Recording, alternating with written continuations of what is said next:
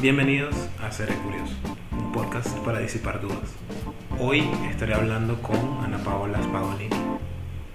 De Ana Paola siempre me ha llamado la atención el manejo que ella tiene de su intimidad en redes y lo apropiada y empoderada que se muestra de su propio cuerpo. Estaremos hablando del concepto de body positivity y de la apropiación del cuerpo frente a los mandatos de la sociedad. Esto es Seré Curioso. Estamos aquí en esta edición de Seré Curioso. Esta vez estamos con Ana Paola Spadolini. Yo no sé si lo estoy diciendo bien o mal. Sí, perfecto, perfecto. Wow. Perfecto. También conocida en las redes como Soy Spado, ¿cierto? A veces, a veces Espado Moda. Perfecto, Espado Moda. La gente, la gente, la gente recuerda mucho más Espado Moda que Soy Espado o Espado Mm, o Ana Paola. perfecto, perfecto. Pero, a ver, a mí me gusta esto que me estoy copiando de otro podcast que vi en un momento, que también es un podcast de, de- de entrevistas, y las chicas que lo llevan le piden a sus invitados, a- que son principalmente invitadas, que se presenten. Para, para oh que, my god, esto no me lo habías dicho. para, para que la presentación, así yo no digo nada que, que, que con lo que tú no te sientas identificada. Así que, ¿quién es Ana Paola? Yo soy un reflejo de todo el mundo. ok, ok, me gusta, me gusta esa forma de presentarse. Yo, yo soy una niñita, yo soy una niñita. Yo estoy ahí, yo estoy ahí aprendiendo mundo. Yo, yo todavía no sé. Oye, tú sabes que eh, eh, eh, hace como dos segundos atrás te dije Ujú, que me levanté a un señor de edad mayor ujú. y, y yo le digo, entonces él me pregunta, como que, ¿y tú eres hetero? Y yo dije, sí, bueno, pero es que yo he probado, ¿sabes? O sea, sería como vi, pero, pero eso hay que definirlo, o sea, de verdad hay que definirse. ¿Qué, qué tiene eso de relevancia en la conversación que estamos teniendo? Estábamos hablando como de otras estupideces ahí con un israelí y fue como, no supe qué decir. Y ahorita dije que, defínete, y dije, Hola, buenas tardes, me llamo Paola Paolini y yo les vengo a exponer sobre el body positive a nivel mundial en la red. No, no lo sé, yo no sé lo que soy. Es indefinible, es indefinible. El, Me el encanta. ser es indefinible. Me encanta, me encanta porque entonces lo, lo vamos encontrando mientras vas hablando, mientras vas haciendo. Claro, y, y, y todo el mundo va a ser distinto ya, o sea, ya, eh, eh, siempre fluye, ¿sabes? El río nunca es lo mismo dos veces, es imposible, es imposible. Excelente. Sí, es, es así. Este, si te metes como, capaz te defines y te metes como una cajita y, y después como, bueno, yo puedo estar por fuera de esa cajita, ¿no? Te mueres, te mueres porque te tienes que, que, no importa lo que pase, siempre quieres volver al tamaño de la caja. Entonces siempre Claro. tienes que estar constantemente luchando por tener esa caja en control. Claro, Despréndete de eso, despréndete de eso. Afuera de eso que está la esencia. Qué rico. Sí, sí, sí, está bueno, está bueno. Ahora, ¿sabes qué? Em, yo- Ella yo no te- respondió la pregunta. No, no, está bien. La respuesta es la respuesta. La gente decide si esa fue la respuesta o no. Em, Qué vergüenza. Sí, yo, yo- empecé a seguirte en Twitter eh, hace un tiempo, después de que me di cuenta que... eh, ¿Antes o después de que peleaba el culo? Ah, no sé, no sé, la verdad. Si supieras que no, me, me dejaste, me dejaste- me dejaste muy mal con esa pregunta, ¿no? No sé. Pero mm, fue, fue porque mi novia te sigue en Instagram. Mi novia es alta, alta fan de lo que vas Claro. publicando. Claro, es que a mí me Y- aman las novias y las mamás. muy bien, muy bien. Te Y- lo juro, a mí siempre me escriben y que tú sabes que mi hija te ama y yo te empecé a seguir. Y estos días me pasó que me pararon en un centro comercial. Estaba una señora con un señor. Y me pararon en un. La señora se me acercó. El señor estaba como obstinado y que no hagas esto. Y la señora y que sí lo voy a hacer. Y se me acercó y me dije mi hija te sigue demasiado. Y yo también nos, te amamos. Es demasiado bello encontrarte aquí. Ojalá tengas un lindo día. Y se fue. Y yo así, y qué bueno, ¿qué hago ahora marico, qué loco. ¿Y sabes qué fue lo mejor de todo? Que estaba con una, con la hermana de mi cuñada ahí presente y también vio todo y se quedó así como, qué bueno que no estoy sola pensando que aluciné esto, ¿sabes? Porque yo Claro. soy demasiado capaz de tener ese sueño así despierto y que, ay, yo famosa que me vienen a admirar. Sí, pero pero mi cuñada, alguien- mi- la hermana de cu- este y qué, esto es súper weird y yo, esto es súper weird. Fue y, con- y súper continuar, cool. y continuaron con, con la vida como venía. Y ya. Exacto, como si nada, como si yo fuese, no sé, Kristen Stewart. Pero bueno, yo, yo te empecé a seguir hace un tiempo y hay algo que me llama mucho la atención de cómo, de, o sea, yo, yo te sigo más que todo en Twitter, que es donde yo me manejo más. Hay algo que a mí me llama mucho la atención de cómo tú llevas tu, tu perfil y es que eh, tú eres muy abierta. ¿Cómo ella lleva ese perfil? Ella no lo lleva. el perfil la lleva ella. Yo soy el perfil. Tú, eres muy abierta con, tu intimidad, con tu vida, como que pareciera ser como muy natural la forma en que tú hablas de tu vida, de lo que uno pensaría que es lo más íntimo, ¿no?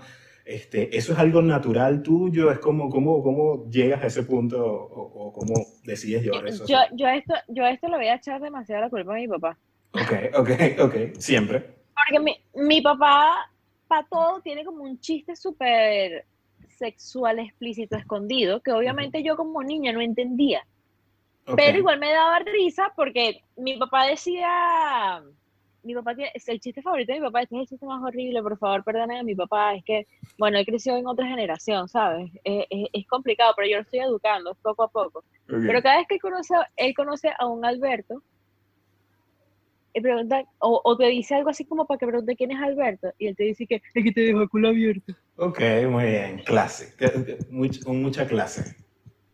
Exacto, entonces es, es como, se me olvidó que estábamos hablando el tema de la intimidad y, la, y la, eh, las redes. Ah, bueno, entonces imagínate, tú como niña, claro, tú, tú creces escuchando, ay, que te dejó el culo abierto, y te escuchas porque te da risa, porque yo me imaginaba que le habían dado como una nalgada y le dejó el culo así que, ¿sabes? Como que cualquier cosa inocente de una niña. O cada vez que decía cosas tenía que si eh, si decías canilla o el culo, cualquier... Y, y, obviamente yo crecí con esos chistes doble sentido, pero de mi forma súper inocente. Yo como soy una niña de 13 años que no maduró nunca, yo soy demasiado caída de la mata, yo soy demasiado... Yo siempre era como la galla del grupo, ¿sabes? La galla, la galla que siempre joden por gorda, por pana, porque... No sé, porque yo siempre he sido así, y a mí me jode todo el mundo, mí no me importa, yo sigo queriendo a la gente. Es que yo amo, yo amo irracionalmente, es increíble. Entonces es, como súper es súper natural tuyo de, de hablar estas cosas así Claro, porque así, así es, es, que, es que, ¿qué es, lo, ¿qué es la diferencia? Ya yo lo conozco. ¿Cuál es la diferencia? Que tú ahora lo conoces, o sea, es, pasa, pasa, pasa, pasa en verdad, o sea, pasa. Y ahora, si no pasase, no, no, lo, no lo hablara, pero pasa, entonces claro. no hablarlo. Ok, ok, me, eh, me, gusta, me gusta esa aproximación, como si está ahí, no hay razón por la cual esconderlo. Okay. Ahora, ahorita me preguntaste si yo te empecé a seguir antes o después de que, de que empezaste a, a pelar el culo en, en redes. Eh, antes, antes de eso, a ver, hubo un momento en el que no lo hacía, o sea, como que llegó un punto en que dijiste, ¿sabes qué? Mi cuerpo y, y, lo que soy tiene que estar por completo acá, o cómo, cómo era eso. No, tú sabes que esto, esto es un tema súper complicado porque yo siempre me he sentido como demasiado fiel a mí misma, pero yo hasta, hasta el 2018 estuve casada. Ok, ok. Y, y, una de las cosas que me pedía mi esposo en ese momento es como que coño no te expongas, porque sobre todo, y esto se lo voy a decir plenamente, porque yo no tengo culpa de que se rodeen de gente que son grupos cavernícolas hombres. Los amigos de, de, mi esposo me seguían, de hecho todavía me siguen, y hay uno que me escribe así como que, ah, lo que quiero es meterte ese huevo, y yo así, amigo. Ah, bueno. Nosotros, nosotros comimos choripanes, nosotros comimos choripanes, ¿qué pasa? O sea, no, me parece muy falta de respeto, ni siquiera hacia mí, porque a mí me da igual, porque yo sé que a mí me bucean tipos y que los tipos agarran mis fotos para hacerse la paja. I don't matter that. Es el tema de que, coño, o sea, nosotros nos conocemos, es por mi ex, que es súper pana tuyo. Ni siquiera es como un amigo lejano, no es que sí, el BFF. Cuidado, Raúl, cuidado. qué peligro de gente, qué peligro de gente. Eso está, está chimbo, eso está chimbo. Pero entonces, por eso, por eso te exponías menos, por, por cómo te pudieran ver los amigos de tu, de tu esposa. Claro, porque es que no, no quería como ni, no me veía la necesidad, o sea, no me veía la necesidad de hacerlo, o sea, no me, ya yo tenía a mi esposo que yo le pelaba el culo como todo el tiempo y me decía como que, uy, qué rica, tal, y cogíamos y ya, ¿sabes? No me veía como en, esa de, de, querer llamar la atención en ese sentido porque lo tenía, y además que eso también es un brollo con mi familia, ¿sabes? Como, ¡Ah! ¿por qué ella está desnuda en internet? porque es que hace años, mira, el primer chisme que se corrió, porque yo soy documare del tuyo, el primer chisme que se corrió de mí en, en el liceo era que yo ponía fotos desnudas mías. Y llegó mi tía así toda preocupada de que, Ana, y eso, yo tenía como 12 años. y que, Ana Paola, eh, eh, porque mi tío era el doctor del pueblo, de paso. Y me llegó y que, Ana Paola, eh, yo quiero saber, porque la gente dice que hay fotos tuyas desnudas en internet, y yo, y, yo le dije así que, tío, mírenme, yo soy una gorda de mierda, ¿qué me va a querer ver en internet a mí desnuda? Y eso fue como con 12 años, o sea, imagínate la cabeza que yo tenía. Claro, claro. igual me sirvió demasiado argumento porque que, vas a estar creyendo tú. Es que eso es lo que me da rechera, que la gente siempre como que cree demasiadas estupideces de uno. Y uno es yo soy demasiado galla. Yo no me escapo que si para coger, yo me escapo que si no sé, para pa, comprarme un helado. Una vez así es demasiado estúpido. ¿Tú sabes por qué me escapé yo en la cuarentena? ¿Qué, qué hiciste? Pasé una pijamada con mi mamá y con mi papá. Coño, pero eso no equivale, eso, eso no cuenta ni siquiera como escapada. y, y, yo vivo, yo vivo en mi casa en pleno centro de Barcelona y con el dealer de marihuana ahí barata, ahí mismito. Y yo preferí irme una semana para donde mi familia, solo para estar con mi familia, porque yo adoro estar con mi familia, entonces no quiero tener como brollos con ellos. Pero ahorita estoy así como que libre y que bueno, ya no fastidia a Raúl, ya tengo 30 años, o sea, ya soy libre como de pelar. Y, y es parte del mensaje, o sea, yo no le puedo decir a la gente que marica, acepte si usted está bello, usted está bueno y tal, y, yo no mostrarme a mí misma así, porque yo me siento así, yo me siento así. Si yo no me sintiese así, yo no lo montara. Claro, yo podría decir lo que sea. Hay un tema de coherencia con, tu mensaje también. Exacto, y es que de verdad yo me siento cómoda. Si yo, mira, a mí me han ofrecido hacer cosas en las que yo me siento incómoda, yo digo que no. Digo que no, porque no es el momento, no es el lugar, no es el contenido que quiero hacer, porque yo decido lo que quiero mostrar. Yo no agarro y empiezo a poner el celular y ya grabado 24/7 cualquier estupidez, no, yo quiero llevar el mensaje, mira, yo quiero que la gente entienda que está bien ser feminista, cómo se lleva el feminismo, los derechos que estamos peleando por las mujeres, por los negros, por, los indígenas, por los gays, por la humanidad en general, pan, o sea, no, no es, ya, ya basta, ya basta, ya. El sistema que, que tenía, en la, mira para dónde me fui yo, Dios mío, el sistema que teníamos como sociedad no funcionó, o sea, funcionó a corto plazo para un grupito pequeño, pero ya cuando se distribuyó lo que eran, no sé, los recursos en este caso, ya, pana, nos jodimos, no funciona. Hay que admitir que somos más de lo que una plantilla se cree que puede funcionar. Claro, Me encanta porque en mi cabeza empecé a, empecé a juntar todo con divergentes, ¿sabes? de, los, libros malos y las películas no mejores. se, separan como demasiado seccionándose según las características y en verdad el futuro es la divergencia, es el es la rebeldía, es, es el probar lo que es distinto. Ok, ok, me gusta, me gusta. Ahorita vamos a ir más para allá, pero antes de eso, quiero, quiero saber, porque eh, eh, estamos hablando, yo, yo te, yo te eh, contacté, te escribí para que hablar, sí, sí, sí, mira cómo me pongo técnico y todo. Este, te escribí para que habláramos de todo este tema de body positive y, y, y, este concepto en general, pero quiero saber de verdad qué significa eso para ti. O sea, ¿qué significa eso de body positive y, y cómo, cómo te llevas con ese término?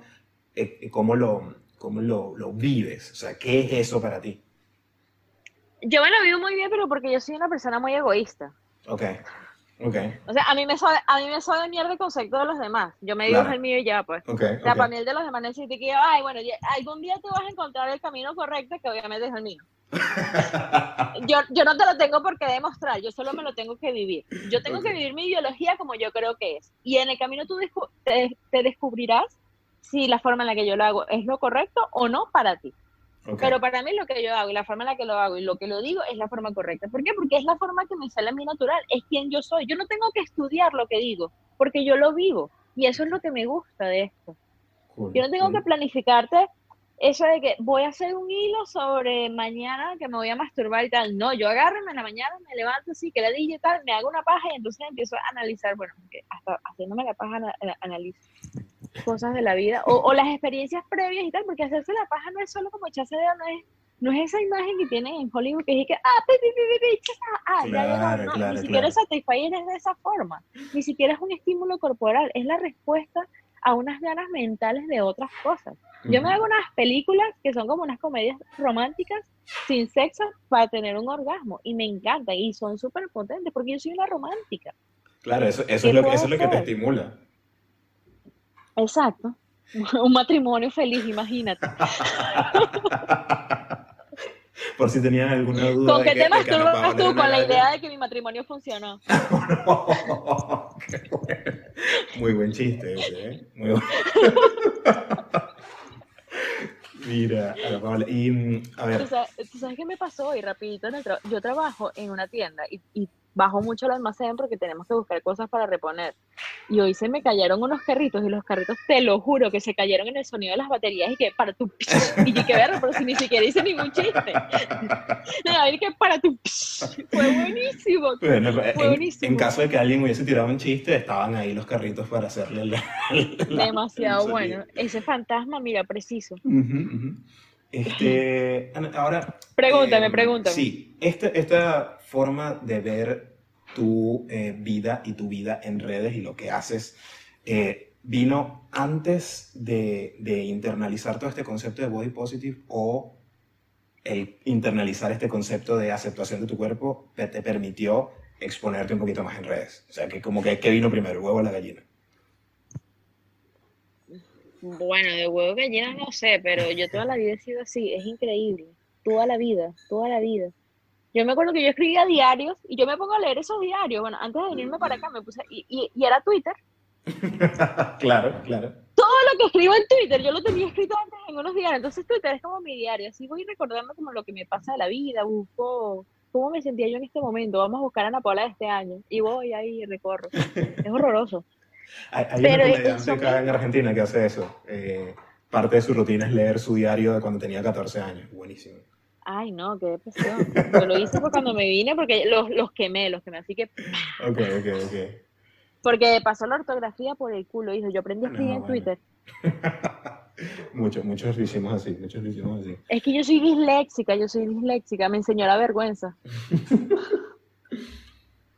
Mira, ¿qué estás tomando? Eso es muy grande para hacer una cerveza. Es agua, es agua, pero está en una botella de Smirnoff porque usamos las botellas de vidrio para guardar agua. Bueno, me parece bien. Está frita.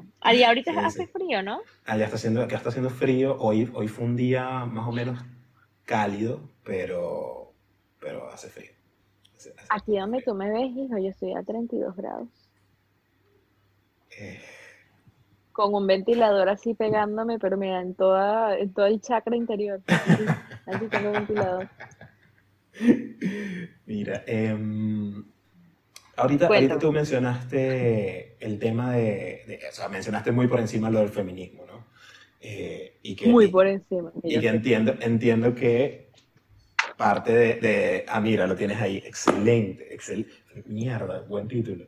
Eh, ¿Cómo, cómo en, en, tu cabeza, cómo se complementa feminismo y eh, tu experiencia con, con, con, la aceptación corporal? O sea, ¿cómo, cómo te llevó o, o, cómo crees que te ayuda una cosa con la Marico, va, va demasiado una cosa a la otra. Tú no te puedes sentir una mujer libre de tu cuerpo sin darle gracias a esto del feminismo. O sea, estamos hablando de, de algo que es, sí, marico, tengo pelos, eh, tengo pelos en el culo, tengo pelos en el chocho, tengo pelos en las piernas, tengo pelos en las axilas, porque coño la madre tengo que, de forma obligada, gastar dinero en productos para eliminar eso. Y si no quiero, esa es mi elección. Y si no quiero, a mí no me molestan mis pelos en ningún momento. Y si me molestasen, obviamente me los quitaran.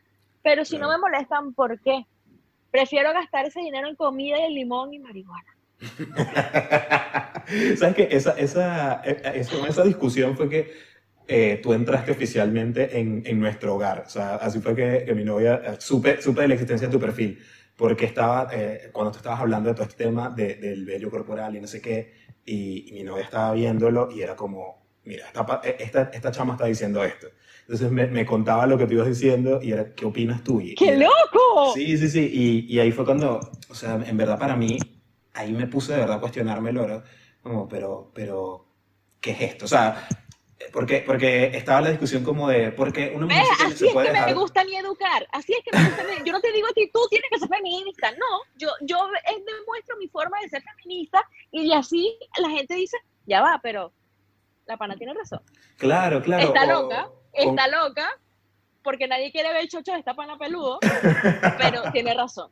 Pero es que ya solo con el hecho de que, de que hagas que alguien lo, lo piense, aunque después no te dé la razón o algo. Ya eso es como un montón de terreno ganado. Y en mi caso fue como eh, pelearme con esta concepción de, bueno, sí, que la mujer haga lo que quiera, pero siempre y cuando su, su pareja esté de acuerdo. Era, pero ¿por qué tiene que estar la pareja de acuerdo? O sea, como, eh, eh, pero, pero a la vez sí, pero a la vez no. Era como, o sea, en mi cabeza era, imagina, ¿qué, qué, qué está pasando con esta, con esta discusión? Pero me gustó porque era algo como relativamente pequeño o, o, tonto el tema de, de, los pelos, del vello corporal. Pero fíjate, fíjate que todo lleva al poder de la decisión. Tú como hombre puedes decidir salir con barba a la calle, puedes decidir salir con tus brazos peludos, puedes decidir salir con tus piernas, puedes decidir no gastar en dinero absolutamente en ningún momento de tu vida sobre ese tema. Lo puedes decidir completamente. Yo no, Simplemente por el hecho de la diferencia de que tú tienes pene y yo tengo vagina. Pues no me la calo, no me la calo. No me la calo. Simplemente por el hecho de que me la tengo que calar, no me la quiero calar. Claro, e, es, es la, la, rebeldía misma, pero con el sentido de, de, apropiarte de algo que es tuyo. Que, es lo mi primera firma, mi primera firma era una A con un círculo así de anarquía. No me des unas reglas porque las quiero romper. Pero creo que sí, y, en parte de eso se trata mucho la lucha del feminismo. Es como cuestionar y quebrar un montón de reglas que están puestas ahí que ni siquiera estamos, no, estamos ni siquiera analizando, sino que las, seguimos... Están implícitas en la vida. Y, y, hay mucho de, que es por donde yo veo también este tema, eh, yo, en algún momento hice mi tesis de grado fue sobre tatuajes y qué sé yo. Eh, y había, había una, un artículo yo muy tengo interesante. tatuada mi vagina. Ah, mira. Esta es mi vagina. Mierda, me dejaste loco con ese tatuaje. Me la hizo una amiga de Maracucha que tiene una tienda que se llama Geek. Me, me parece demasiado... Y hace como puras cosas puras cosas de Venezuela y tal, y me la dibujó y esa es mi vagina. Y me, la tengo tatuada ahí para que la vea todo el mundo y todo el tiempo. Me parece demasiado poético que te lo haya tatuado una maracucha. Es como... No, no, no, no, me, lo, no me lo tatuó una maracucha. Ah, ella o sea, el dibujo, exacto, el dibujo me lo hizo una amiga, me lo tatuó un amigo en Valencia. Ok, ok. Pero fíjate, con eso de los tatuajes había, había un artículo muy interesante que escribían unas, unas mujeres puertorriqueñas que decían que veían el tatuaje o las modificaciones corporales en general como una forma de apropiarte de tu, de tu propio cuerpo. Porque había un montón de normas afuera que trataban de tomar esa propiedad de tu cuerpo. O sea, te dicen cómo cortarte el cabello, te dicen cómo vestirte, te dicen cómo tienes que ver. Tú sabes que yo tengo unas... Perdón que te interrumpa. Dale, dale, Yo siempre interrumpo a la gente, perdón. no, por favor. Yo, yo, tengo unas historias buenísimas sobre un tema muy parecido en, en, en Instagram porque no me acuerdo de verdad por qué empecé a hablarlas, pero luego sí dije como que, y de hecho, es por estas historias mi papá me formó un pedo, y como que tú, ¿qué te pasa formándome a mí pedo por tus historias? Y yo, bueno, ¿qué te pasa a ti, Porque yo hablaba de la poca decisión que tengo yo solo en mi cuerpo ya a nivel de mujer, que al momento en el que nazco, para identificarme como mujer, me perforan los oídos. Claro. O sea, sí, cero edad me perforan los oídos, pam, pam, sin yo decidirlo, sin yo poder decidirlo. A mí no me están preguntando si yo quiero perforaciones o no, pero cuando crezco y empiezo a tener conciencia de mí, me quiero abrir un piercing, me dicen que no. Mierda, qué bueno. Me quiero poner un tatuaje y me dicen que no. ¿Pero por qué? Porque ellos se tienen... Eh, no, ¿Pero por qué si es mi cuerpo? Porque si tú tomas una decisión de perforarme a mí los oídos, después ya a, largo plazo yo te tengo que pedir a ti permiso para estarme haciendo otra huevona. No, Qué, qué buena vaina eso, qué buena vaina eso. Me encanta, me encanta porque, porque demuestra el, el doble moral de, de eso, de, del poder que tiene el, el entorno sobre el, el, cuerpo de uno. Solo, solo, porque, solo porque yo soy mujer. Porque a ti no te van a empezar. No, cero, cero, nada. De hecho, siempre me da risa y siempre he querido hacer un chiste con esto y no sé cómo armarlo. Porque mm, mi, mi, mis abuelas y, y mi, mi, mamá, la familia de mi familia, eh, tenían algo tenían un miedo horrible de que yo me abriera algún piercing. Porque entonces decían, porque un hombre que se deja... que se deja apoyar, se deja apoyar el culo. Y entonces en mi cabeza es, ok, está bien, fino, está bien que pienses eso, pero entonces porque a la niña sí, ¿sabes? Como la niña porque sí no la niña sí se tiene que dejar el culo. Claro, claro. Porque, porque soy rico. Sí, ¿no? Y, y, porque es propiedad del hombre, porque también es como, pero a la vez es como, no, no te puedes dejar, pero sí, pero no. Es como ese, esa, esa lucha que sí, nosotros como hombres no, no, tenemos la más mínima idea de, de, eso, porque no lo vivimos, porque Porque ya lo ponen como en una zona de confort, ya eso es como una forma, ustedes están rayas y ustedes se sientan en la mesa y les sirven la mesa que ya les lavaron el plato, que le cocinaron, que le lavaron la ropa, que le plancharon la ropa, que, o sea, y eso lo viví yo en mi casa, yo veía en mi casa como mis tíos llegaban y se sentaban y todas mis tías y mis primas, y a mí me mandaban a hacer café, y yo que yo no sé hacer café. yo digo que ella era rebelde, ella me ponían a barrer y, y, que yo no sé barrer. Y entonces mi tía me ponía a barrer y yo barría mal. Y mi tía, pero a ti no te vas a casar nunca. Y entonces empezaba a barrerle los pies a todo el mundo. ¿Te le gusta la tradición? Bueno. Ay, no, pero porque tengo que ser Es que es algo que me sale natural. ¿Cómo hago? O sea, a mí no me sale, no me sale. A mí me dicen uno, dos y yo me voy por el tres porque sé que existe. Pero, ¿sabes que eso, eso me llama la atención porque en mi cabeza normalmente es como que, que no sé si te pasó, capaz sí, pero como lo tienes tan natural no lo, no lo veo todavía. Pero en mi cabeza es como que en algún momento, por ciertas experiencias o porque empiezas a, a, a nutrirte diferente, a leer cosas, a ver cosas, llegas y dices como, epa, mi cuerpo es mío y yo lo voy a vivir y lo voy a manejar, lo voy a administrar como a mí me dé la gana. ¿Te pasó en algún punto que lo decidiste así, como conscientemente? No, Mira, y esto sí lo voy a hablar por primera vez en la vida, así que espero que por favor no me caigan encima, pero es que yo soy así y yo voy para psicólogos, o sea, achántense que ya yo estoy tratando esto, ¿no? Y yo toda la vida he sido demasiado sexual, demasiado, o sea, nivel que yo recuerdo sentir deseos por, por gente grande cuando yo era beba. Ok, ok. O sea, así de que yo sentía, yo no sentía enamoramiento, o sea, yo quería, yo quería recostarme a esa gente, yo quería mapucharlo, yo quería hacerle y que, mm". y lo hacía de bebé, mi familia, ¿qué? La computadora y yo me enamoraba, de hecho, de hecho me, me, da risa porque ahora yo como mujer de 30 años trabajando en atención a clientes, sobre todo con niños, porque mi tienda vende muchas cosas de bebés, yo veo ese enamoramiento de los niños en mí. Ok, ok. Eso, eso de que intentan hacer cosas para llamar la atención y entonces agarran y ven que yo estoy ordenando a alguien, me lo quitan y lo tiran al piso o empiezan a verme así, me sacan la lengua, ¿sabes? Ese, ese, que yo recuerdo que yo hacía eso con la gente que yo sentía atracción así, que yo decía como que quiero tocar a esta persona, ¿me entiendes? Y entonces, y eso ha hecho que yo todo el tiempo, todo el tiempo, todo el tiempo, todo el tiempo tenga demasiado. Y ¿sabes qué era lo que pasaba? Que claro, yo no me sentía conforme con mi cuerpo, entonces yo me revisaba demasiado el cuerpo. Yo me agarraba las tetas, yo tenía las tetas enormes, enormes, enormes. Yo me operé en el 2019 y cuando me entregaron lo que me sacaron de teta, me entregaron dos potes de arroz chino, weón.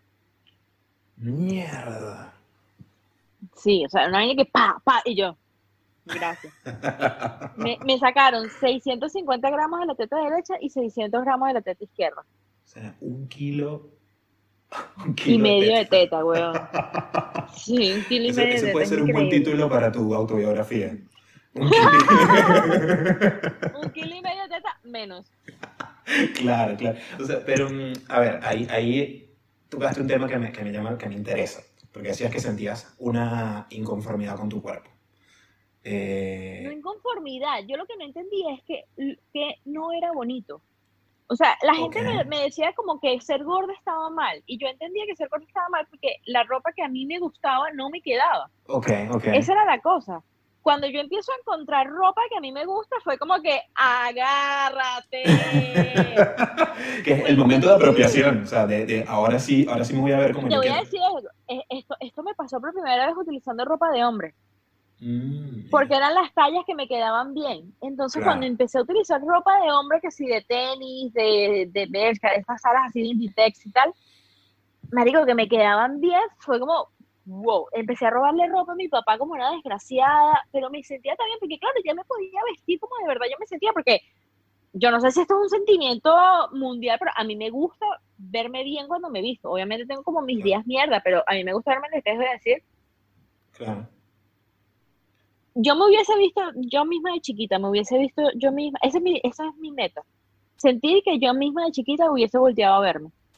Ok, ok, me gusta eso. Eso es lo que yo quiero ser de grande. Como ser, ser la persona que de niña te, te, imaginabas que querías ser. Sí, y, qué verga. no, que ni siquiera me imaginaba. Es como que esta cara es demasiado cool, ok. Ahora, ahí, ahí también hay algo interesante que es, tú no sentías de conformidad contigo, o sea, siempre te sentiste como muy en tu, piel, pero sabías que había una etiqueta Yo no entiendo por qué a mí la gente no me quiere. Eso para mí es un misterio. Pero sabías que había una etiqueta afuera que te estaban poniendo, que, que, o sea, esto de que te decían, como que no entendías por qué eh, mi cuerpo era gordo, o sea, es como esta, esta la etiqueta de gordo. Pero es que, exacto, porque yo ahorita veo mis fotos de chiquita Chiquita te digo yo 15 años, que yo me acuerdo que fue como el momento más duro de la vida, porque fue el momento donde todo el mundo inició como en el adolescente, ¿sabes? Ya la gente se ponía ropa bonita y mis amigas se prestaban unas faldas y a mí no me quedaba la maldita falda, entonces yo no la podía utilizar. Eh, no sé, mis amigas tenían novio y yo todavía estaba como ahí como una galla. Eh, no sé, yo quería como una big picture, como eh, así una película demasiado romántica y no terminaba de pasar y luego como que me entregué a lo que pasaba y me parecía todo tan aburrido y luego sufrí tanto y ese despecho me hizo como demasiado romántica más. Claro. Está claro. lloviendo en Barcelona. Esto nunca pasa, señores. Mira, son las. Es, es la 1 y 24 de la mañana, pleno verano de Barcelona y está lloviendo. Sabroso. Aunque ustedes no vean nada. Ahora, eh, el término gorda o cuerpos grandes. A mí me encanta. No, a mí me encanta ¿cómo te gorda. De hecho, odio gordita, porque el término gordita es, es que tengo miedo. Ajá, ajá. Decir gordita es como, yo no estoy gorda, yo estoy gordita, que es como dos kilos más y si estoy gorda. Es paja, marica, es paja, es paja. Para la sociedad estás gorda y estás gorda, estás gorda y ya. Si no eres una maldita XXXXS, eres una ya. Claro. Que tampoco es tanto odio, en verdad, solo estoy como escupiendo así de, de, de, de momento Sí, de adrenalina. pero Que no es nada de eso. En verdad es como que nadie es gordo o, o nadie es flaco. O sea, son definiciones demasiado tontas de decirlo. Es cada uno como uno se siente. Yo me despierto sintiéndome flaca y me acuesto no sintiéndome nada. Pero me interesa porque, por ejemplo, eh, yo, yo que, que convivo aquí con, con mi novia, ella también una persona con, con una historia también de, de esto de aceptarse su cuerpo y tal, y siempre terminamos en, el- en el término de la discusión del gorda, y justamente esta misma, esta misma... Qué mismo que cliché, una gorda con un negro, me encanta. Sí, Son como ¿no? las pornos favoritas mías. Ella también, también cae en eso, de, de hablar de gordita, le, le, le choca más, porque es como, suena casi como más, más hiriente que el mismo gordo, porque es como, sabes que no me quieres decir la palabra, sabes como, ¿por qué no lo usamos de una vez? Y, y, y está súper, súper estigmatizado. ¿Por qué la usamos at all? Porque yo le tengo que decir a alguien que está gordo, que no está gordo, o que está flaco, que no está flaco. Tú le dices a alguien que, bueno, sí, la gente es estúpida y dice, tú estás más alto, y yo me estoy encogiendo también, pero es como demasiado tonto, es demasiado, ¿para qué tienes que hacer esos comentarios? La gente sabe, la gente se da cuenta. Y a veces eso significa dolor. En cambio de preguntar, ¿estás más flaco, estás más gordo? O felicitar a la gente por su cambio de peso, ¿qué tal si primero preguntar, eh, pues estás bien? Claro. te noto distinto. Te noto distinto. O sea, la diferencia que tienes físicamente te la noto. No tengo por qué reca- recalcar cuál es. Simplemente Sí. quiero saber, tú estás bien. Si tú me dices que tú estás bien, bueno, yo te creo. Habrás hecho lo que habrás hecho de forma que tú considerabas que estabas haciendo lo correcto y has llegado ahí y donde estás, estás feliz. Y eso a mí me alegra. Pero ¿por qué te tengo que comentar yo cuál es tu cambio físico? Yo no tengo que hacer eso. Sí, Nadie un- tiene que hacer eso. Una vez una amiga me dijo que era mejor si yo quería como decirle a alguien que, que lo veía más delgado o algo, era como, no le digas eso, o sea, dile te ves bien, o te ves mejor, o, o lo que sea. No, porque Sí, entonces si siempre ve agarramos a la gente como pues. que, que está- estás más delgado, estás bien. Ok. Estás más gordo, estás mal. Y Claro. no, simplemente estás distinto. No estás bien o estás mal, estás distinto. La razón por la que estás distinta, yo no la sé. Quiero saber, ¿esta razón, esta decisión te hace feliz, sí o no? ¿Quieres hablar de ello, sí o no? Denle a, a las personas la oportunidad de tomar las decisiones. Que ustedes vean que algo es evidente no significa que la gente quiera hablar de eso. Ok. Y yo hablándole que al público. no, me gusta, me encanta, me encanta. Pero esa es la idea. Me, eh, me Y que estoy hablando como si estuviese hablando de mis historias y ya yo sé que mi historia la hablo a las cuatro personas que me ven. no, no, no creas Sí, que claro, habla- en mucha público. gente, pero, pero espero que... Coño, que las cuatro personas que me ven a mí seguro entran a ver esto. Por favor, que vengan. Son que mi mamá, mi papá, mi cuñada, yo que entro desde mi perfil personal. Ahora, e- este es otro temita que, que a mí me genera como curiosidad, no sé, no sé cómo lo verás tú. Eh, con, con toda la, el, esto del concepto de gordofobia, ¿sí?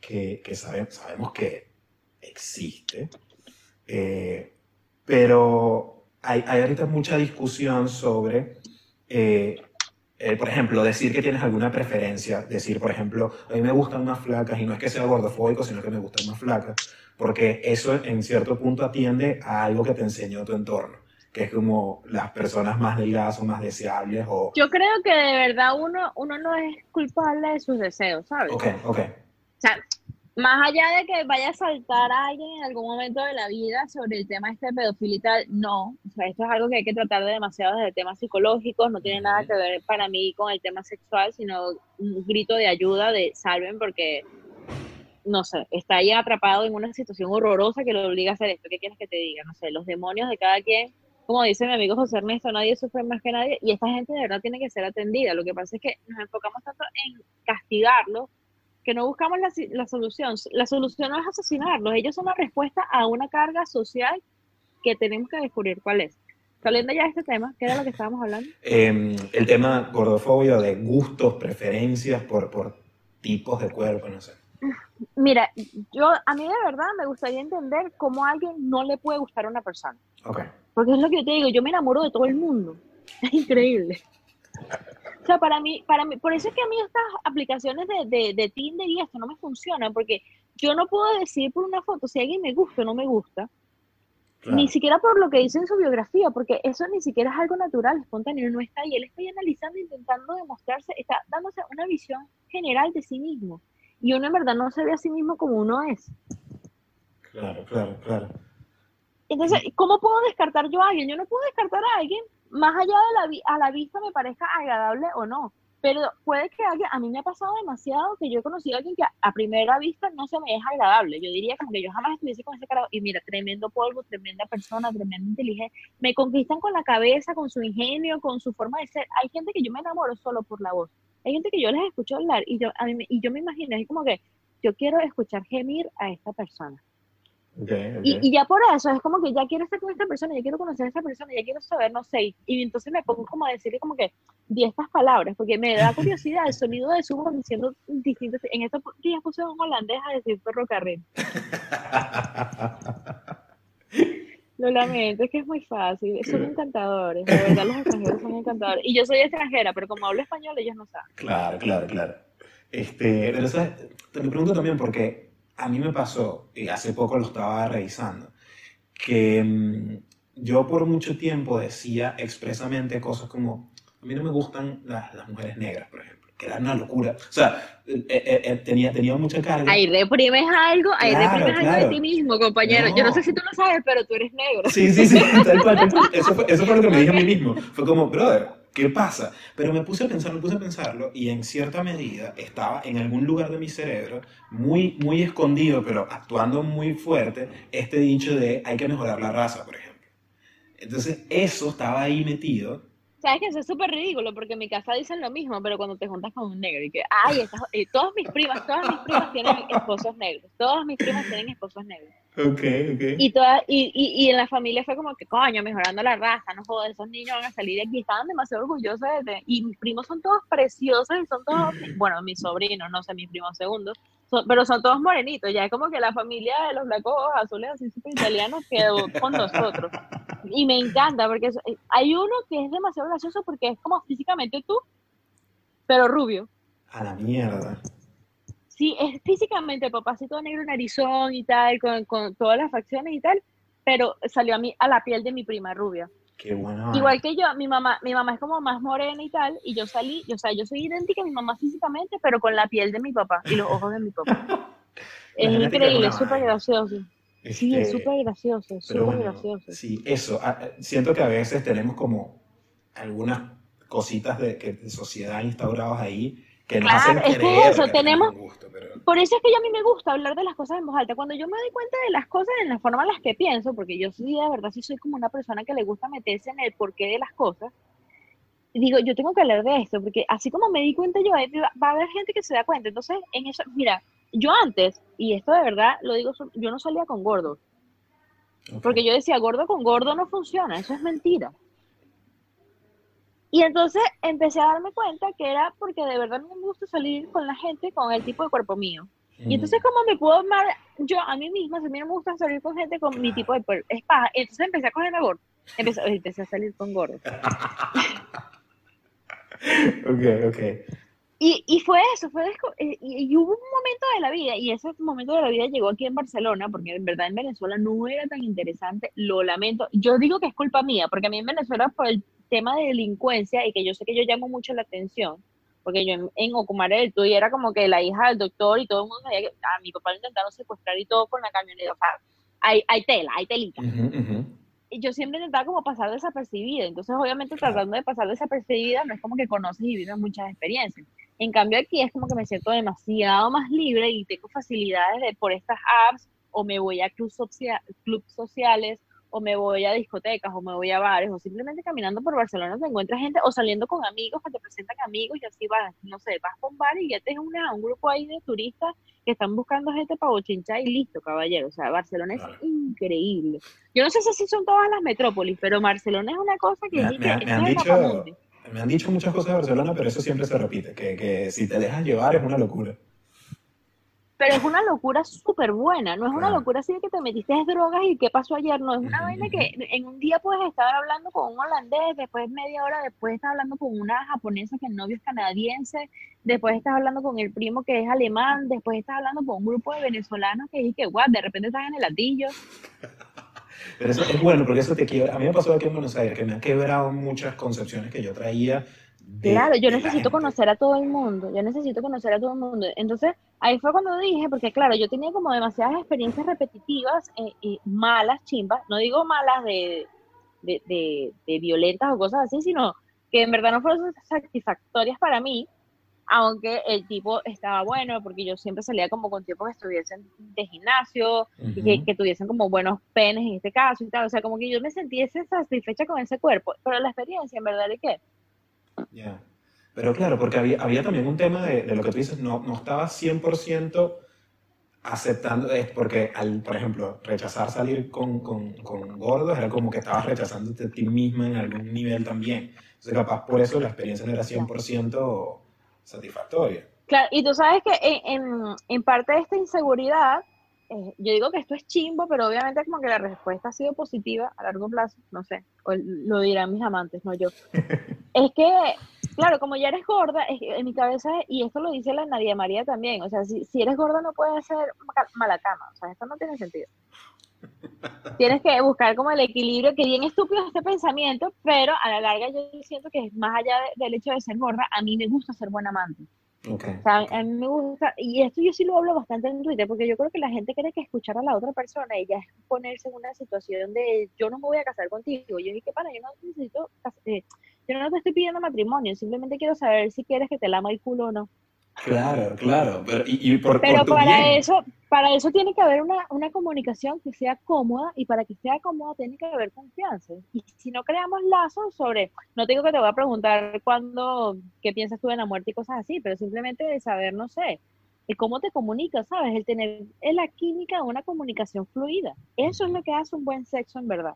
Claro. Porque claro. luego puedes, de, de forma, de forma sexy o de forma confiada o de forma, no sé, de, de forma correcta, el preguntar qué quieres hacer, estás disfrutando o darte cuenta del lenguaje de la persona.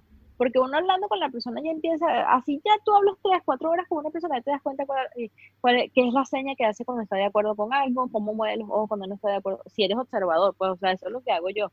Claro. Y así Claro. ya yo me voy dando cuenta. Y cuando tú le estás mamando ese huevo, ya ni que es como que no, ahí no, ¿sabes? Pero si se le voltean los ojos para arriba, es como que estás por el buen camino. Claro, claro. Y eso todo se logra a base de comunicación, porque nadie es adivino. Todavía no podemos leer la cabeza. Ok, ok. Cool, cool. Paula, un tema que también me llama mucho la atención de lo que, Que haces. también te llama mucho. OnlyFans. Tienes que decir más la palabra curioso. Sí, un ¿verdad? tema que me produce más curiosidad. Para, para, para afianzar la marca. Exacto, claro, claro, por supuesto. Está bien, está bien. Voy, a- voy a- cortar acá y voy a volver a decir. Un tema que me genera curiosidad. Este, OnlyFans. Que entiendo que es algo relativamente reciente para ti. Sí, de la cuarentena. Ok, 100% ok. cuarentena. Este, ¿cómo, cómo llegaste ahí? ¿Cómo, cómo decides eh, crearte un perfil ahí? ¿Y cómo decides qué es lo que vas a ofrecer ahí? Yo, yo te voy a contar la historia de verdad para que tú me digas si parece de verdad o, o me la estoy inventando y queda chimba, porque en verdad no es una historia tan interesante, pero Ok, es una historia que sí pasó. Justo antes de, o sea, ya, ya, está, ya todo este pedo de la cuarentena estaba pasando en, en los lugares asiáticos, o sea, ya estaban cerrando. ya eh, en Barcelona sabíamos que íbamos a cerrar como en una semana o dos. Entonces yo me desesperé en Tinder porque yo necesitaba coger antes de cerrarme, porque si no me iba a morir. ¿Verdad? Ok. Y e hice match con un alemán. Y a mí me encantan los alemanes, porque son demasiado divertidos en la forma en la que intentan agarrar confianza para empezar a generar los movimientos para vamos a apoyar, ¿sabes? Ok, ok. Como ese, e- ese acercamiento de, de, de el agarrarte la mano, Ujú. de, del intentar tocarte que sea una naguita o darte un beso, son como demasiados estos niñitos que hacen que ¡Ah! Ajá, ajá. son demasiado cuchis. Pero normalmente, por lo menos los que me han tocado, tienen un rolo de huevo. Dios los bendiga. Entonces eso era justo lo que yo necesitaba antes de cerrarme en esta maldita cuarentena porque nos íbamos a morir todos. Y dije, nada, este fue. Y total que sí, nos vimos en la playa. De hecho, en ese momento ya teníamos mascarilla. Nos vimos en la playa, empezamos que se a caminar y tal. Él vivía por la playa, nos fuimos a su casa, cogimos bu- burda de divina y tal. Todo pasó bien. Todo fue exactamente como yo pensaba que iba a pasar. Y fue, es- mira, los alemanes tienen una tradición súper loca, que en verdad yo no sé de dónde viene, pero todos los alemanes son así, que cuando tú entras a la casa, tienes que dejar los zapatos en la puerta. Ok, No entras a la casa con los zapatos. Y yo de atorada, obviamente, entré para la casa con los zapatos. Y entonces, y todo esto en inglés, porque nos, nos comunicábamos era en inglés. Él trabajaba para TikTok filtrando, baneando videos. Ok, ok. Veía como, veía como 400 videos al día, era una locura. Mierda. O más, no sé, ahorita no me acuerdo. Y, y se me acercó y se me arrodilló y yo dije, ¿qué está pasando? Y me dijo como que, ¿puedo quitarte los Y se puso en modo cenicienta, ¿sabes? Y que, ¿puedo quitarte los zapatos? Y yo. ¡Es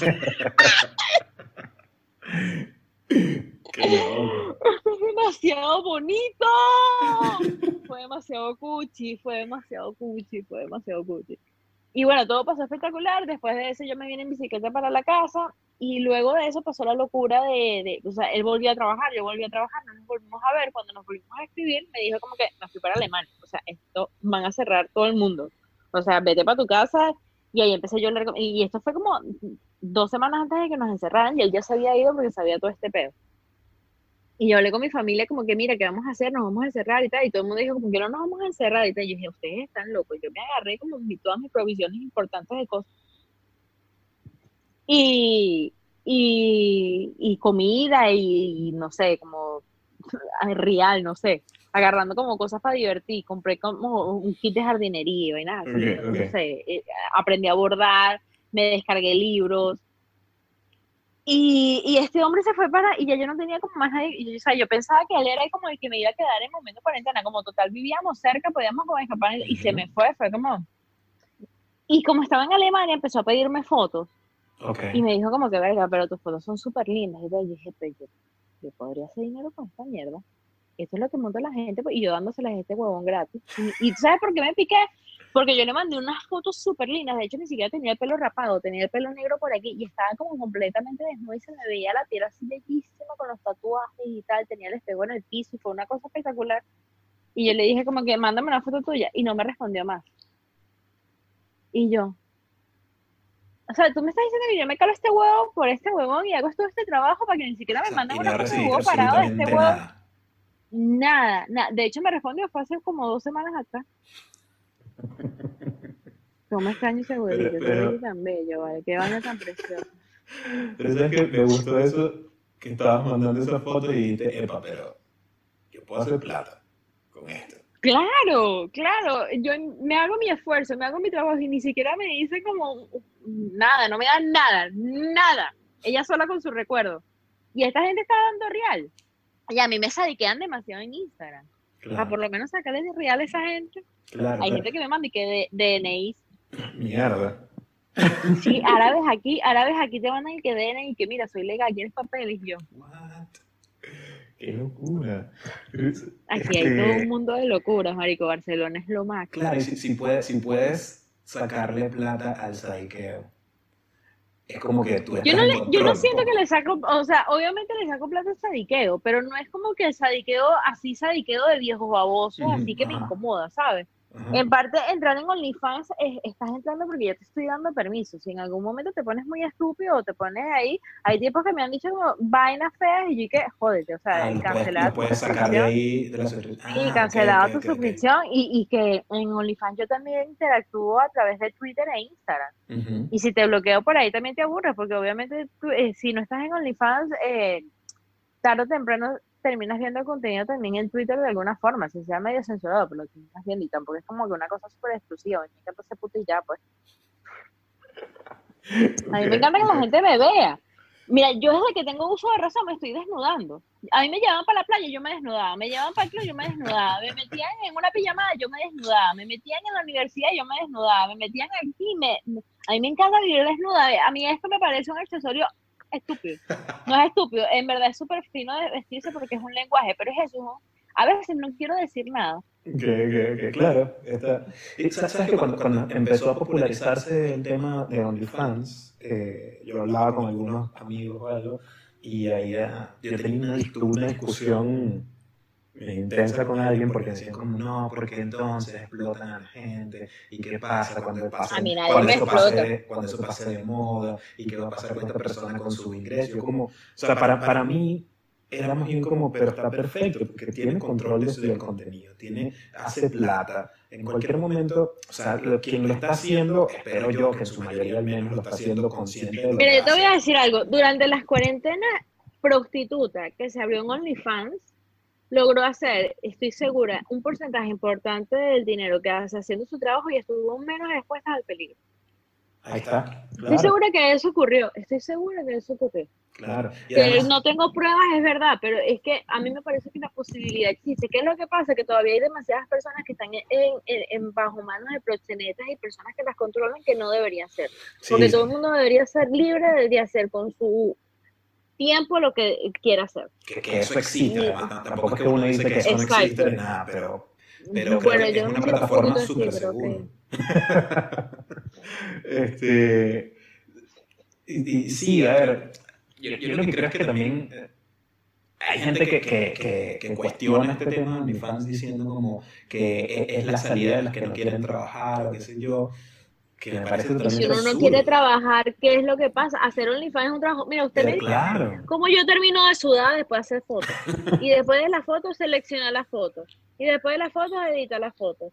Y después de eso, montas la foto. Y después de eso, te llega un montón de mensajes directos que tienes que empezar a responder y tienes que ser cariñosita con quien tú quieras, porque hay gente que tú le puedes mandar a veces culo si tú quieres, que yo lo he hecho. Hay gente que, mira, a mí los, mis favoritos, mis favoritos de OnlyFans, que son como demasiado fieles conmigo, son unas parejas que me siguen y nosotros hacemos sexting. Yo monto fotos y ellos a veces me mandan videos haciéndose la paja, viéndose mis fotos y yo les respondo también mandándoles videos. Porque me moja demasiado que una pareja se haga paja, o sea, el follen viéndome a mí. What the Claro. fuck? That's amazing. claro, es otro, es un nivel. I wanna be that girl. Yo, Pero, co- yo cogería demasiado con esa gente. De paso, los dos están divinísimos, divinísimos. Pero me, me- me- gusta eso porque tu perspectiva es como que estoy haciendo lo que, lo que quiero y estoy Yo quiero probarlo de todo. Yo quiero probar de todo. Yo quiero saber a qué sabe todo el mundo. Esa, esa va a ser la frase inicial de tu autobiografía. Un kilo, un kilo y medio menos. Pero está cool, está cool. ¿eh? Y, y entiendo, recuerdo haber leído, recuerdo haber leído unos tweets en los que hablabas como muy bien de la comunidad que, que habías creado ahí en OnlyFans. Como que, que, te- que había gente que te trataba muy bien, como que, como que era hasta Solo he tenido bonito. una experiencia, sí, solo he tenido una experiencia chimba y fue con un español, pero es Ok. porque yo creo que ellos entienden nuestra forma de ser de forma distinta. Mm, Es como que de repente, cree, o sea, yo en OnlyFans, obviamente soy sexy puta, porque eso es lo que me gusta hacer allí, pero lo soy de una forma muy romántica. A mí no me gusta que me traten como una prostituta, a mí me gusta que me traten como una novia, ¿sabes? ok, ok. Como que mi amor, honey, qué linda, tal. Ya obviamente después nos ponemos sucios, pero no es como que de una vez es así, toda guarra, toda asquerosa, como que si me estuviese escupiendo billetes en la cara, ¿no? Es como, Claro. hay una base de respeto. Esto es un juego, al final es un juego, es un Claro, juego de roles. hay un concepto. O sea, es como no, no es lo que te dé la gana. Claro. Claro, y, y tú estás pagando porque sabes que ese es tu concepto, o sea, ese es mi concepto. Yo soy así, me gusta ser toda cariñosita. Yo pregunto por las mañanas cómo estás, cómo te fue en el trabajo. Te mando una foto de la tetica. Me como un helado y te lo mando y que. Claro, Pero está, está- claro, no, está bueno. no hago daño a nadie. Eso no, no le hace daño a nadie. Te metes una platica. Eh, Y me divierto. Exacto, exacto. Me encanta, me encanta. Mira, yo. La primera, la- el primer mes de cuarentena yo pagué, o sea, yo vi, yo seguí viviendo bajo este piso gracias a OnlyFans. Hice 400 euros con OnlyFans. Mierda. No es poco. No es, no, es- no es- no es- no es ninguna ¿Cómo? tontería. Que no, no es poco, o sea, no, no es una gafedad, pues.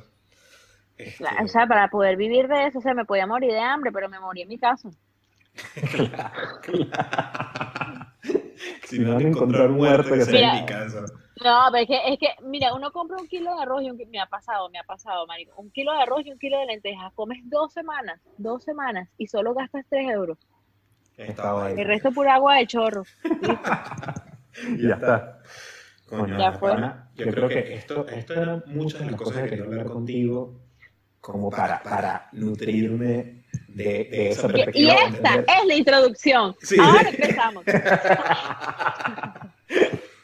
Pero me encanta porque me, ca- me cambia un poquito la, como la preconcepción que tenía, porque entiendo que además eh, todas estas cosas de aceptación y tal te salen muy natural. Y es como, ah, simplemente Yo lo soy llevas. así, esto yo no me lo invento. A mí me encantaría Sí. ser normal. Yo creo que la vida sería mucho más fácil si yo fuese normal. Claro. Yo no entiendo por qué yo tengo que pensarlo tanto todo. La normalidad Me encantaría pensar menos en verdad. La en normalidad verdad. es una mentira.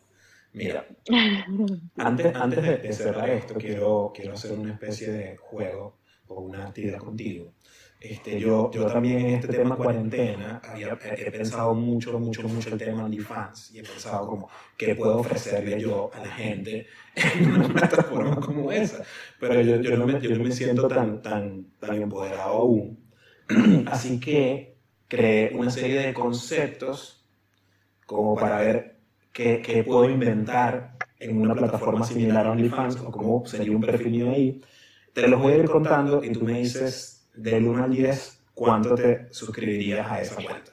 ¿Ok? Ok.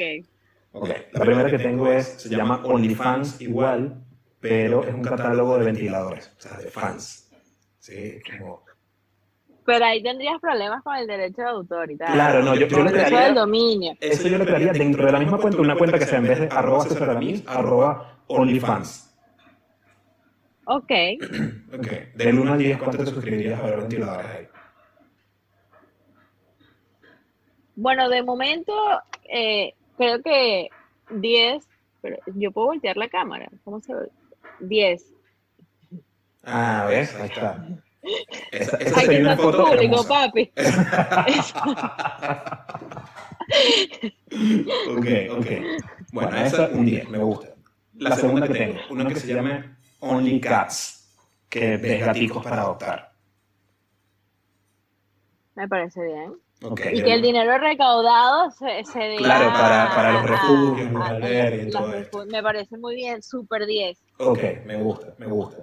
Tengo, tengo esta que se llama Only Pans, que es como fotos de panes deliciosos. Eh, pero eso ya existe. ¿Sí? Maldita sea. Sí. Bueno, entonces tachado OnlyFans. Tengo, tengo una que se llama, esta es polémica, pero esta se llama OnlyPrans, que es como un catálogo de malandros sexy. No. Sí, yo A, tengo a- a mí, a mí, no. Marico, yo me masturbo pensando en un matrimonio feliz. A mí no me gusta la delincuencia, a mí no me gusta la inestabilidad. Yo no me tengo- que tengo- chanchullo. A mí no tengo me gusta muchos eso. problemas con este porque sé que tiene un mercado, sé que hay gente que pagaría por eso, pero no quiero que mi yo no nombre... soy. Exacto, Yo no exacto. soy eso. Pero no quiero que mi nombre esté asociado a eso, entonces no sé. Sería algo como Gossip Girl. Sí. tengo otra, Qué tengo más. miedo, no. Me, me, me pongo nerviosa solo de pensarlo. Tengo más, tengo más. Tengo. eh, este, este es un concepto raro, pero vamos a ver qué tal. Se llama- Podrías hacer- no sería muy exitoso, pero le pones, lo pones free, pues que sería Only Crack. sí, complicado. Ese, ese- el, el- el costo moral me perseguiría demasiado. Y pones como puros spots de las esquinas donde encuentran. Claro, claro. Pero mira, tengo este que se llama Only Rhyme, que es como un chat erótico, pero solo puedes hablar en rima. Si no, Only Rhyme. ajá, si no rima lo que dijiste, Wow, qué si no, complicado. claro, si no rima No, lo que no dijiste, te saca, no, te saca del chat y tienes que volver a pagar para entrar otra vez. Wow, no, no, yo no sé rimar. Creo que la única rima que hago es esa rima que sale a veces sin esfuerzo. ¿sabes? Sí, Hice un verso hice sin un verso sin esfuerzo, ya, esfuerzo. es. Ya. Ok, sí, ese, ese es complejo, ese es complejo, ese es complejo. En estos días mi compañero de piso, muy catalán, él muy español, estaba viendo un programa de televisión. Aquí les encanta a los españoles ver los concursos de televisión. Ajá. Tipo, me llama que eh, quién quiere ser millonario, estas cosas. Y se inventan unos concursos que son que what? Y hay una gente que estaba recolectando dinero porque le tenían que hacer unas preguntas y tenían que contestar sin repetir la que ya habían dicho y sin responder sí o no, pero siempre tenían que hacer de forma negativa o positiva. Y entonces tienen que responder como que ya verás, tío. Bueno, estábamos andando y otra vez lo haría. Es loquísimo. Y cuando ya repite la respuesta, dice sí o no, pierde y entonces Chao. pasa el otro y ese otro se lleva otros reales. Mierda. 60 mil euros así. De verdad, yo no entiendo dónde esa gente se les, voy, la les voy a, les voy a vender esta, esta, esta idea a él también. Tengo este último que se llama Only Blacks, pero no tiene nada, nada sexual. Es Only Blacks, solo eliges a un negro de un catálogo como para poder decir que tienes un amigo negro y, y, y decir que no eres racista. De ser- de ser- No, qué feo. Qué feo. Prefiero que sea un catálogo sexual. Ok, ok, me gusta, me gusta. Genial, genial. Este, coño, Ana, gracias. Gracias por, por, por regalarme un ratico de tu tiempo y por hablar de estas cosas. Mira, di, di las redes sociales, no te vayas a despedir sin decir No, total, redes total. de, Iba de para todo allá. el mundo. Iba para allá, no Ah. sé si, si tú quieres decir algo más. Y si no, di dónde te encontramos, redes sociales y todo eso. Pero yo respondí las preguntas, es que siento que digo que Si no, no. Yo, yo, yo quería escucharte, nada más, olvídate. Las preguntas eran una guía. qué maravilloso formar parte de esto, me encanta, espero que te vaya súper bien. Gracias, gracias. Eh, ¿Redes sociales tuyas? En Instagram soy soy espado, soy soy espado, es arroba soy espado. Y en Twitter, pero en Twitter es otra cosa, es Anna P. Spadolini. Ok. Es súper complicado de escribir porque no quiero que todo el mundo me encuentre. Perfecto, perfecto. Genial. Bueno, y ustedes que estuvieron viendo o escuchando esto, muchísimas gracias